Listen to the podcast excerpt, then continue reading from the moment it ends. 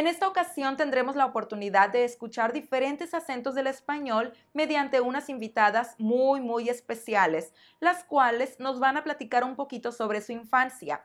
¿Crees poder distinguir de qué país son cada una de ellas? Comencemos. Hola Tamara, ¿qué tal? Oye, una preguntita. Platícanos qué comías cuando eras niña. Hola chicas y chicos, ¿cómo están? y bueno, yo comía muchos porotos con riendas y cazuela cuando yo era pequeña, ¿sí? Muchísimas gracias Tamara, me encanta eso de porotos. En México los llamamos frijoles.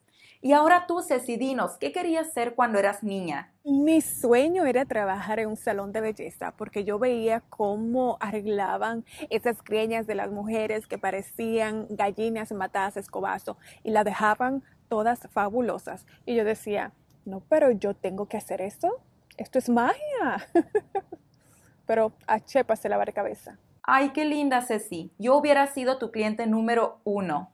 Y ahora tú, Steffi, platícanos, ¿a qué jugabas durante tu niñez? Creo que mi juego favorito cuando era niña era el, el juego de las escondidas, era un juego de adrenalina pura,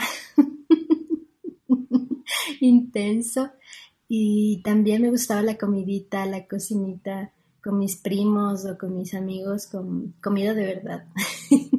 Esos eran mis juegos favoritos. Cierto, Steffi, las escondidas también eran de mis juegos favoritos. Y eso de las comiditas con comida de verdad, qué chido. Me hubiera gustado jugar contigo. Pero bueno, y ahora tú, Pati, platícanos, ¿qué solías ver en la tele? Eh, más que mi película favorita, les quiero contar sobre mi serie favorita de mi niñez que se llamaba El Cuentacuentos.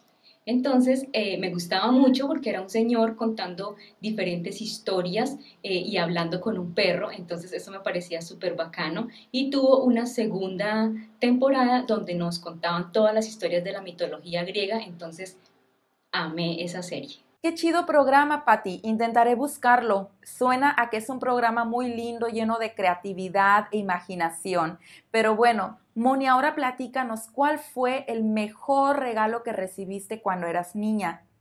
Pues para el día de mi comunión me regalaron un perrito, un cachorro chiquitito, y me hizo mucha ilusión porque yo soy la más pequeña de todos mis hermanos y todos ellos ya tenían un perrito y yo no. Así que cuando vi ese samoyedo blanco, chiquitito, todo lleno de pelo, era como una bolita, me encantó.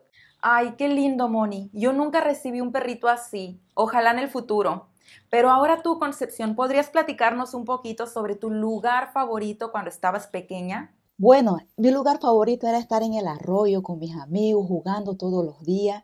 Entonces me encantaba estar. Mi mamá era lavandera, lavaba ropa todos los días y nos llevaba para, para estar ahí ayudándole. Y nosotros aprovechábamos y nos juntábamos y jugábamos con nuestros amigos. Entonces me encantaba muchísimo. Y aquí te muestro una foto cómo era que mi mamá lavaba mucha ropa aquí, ¿ya?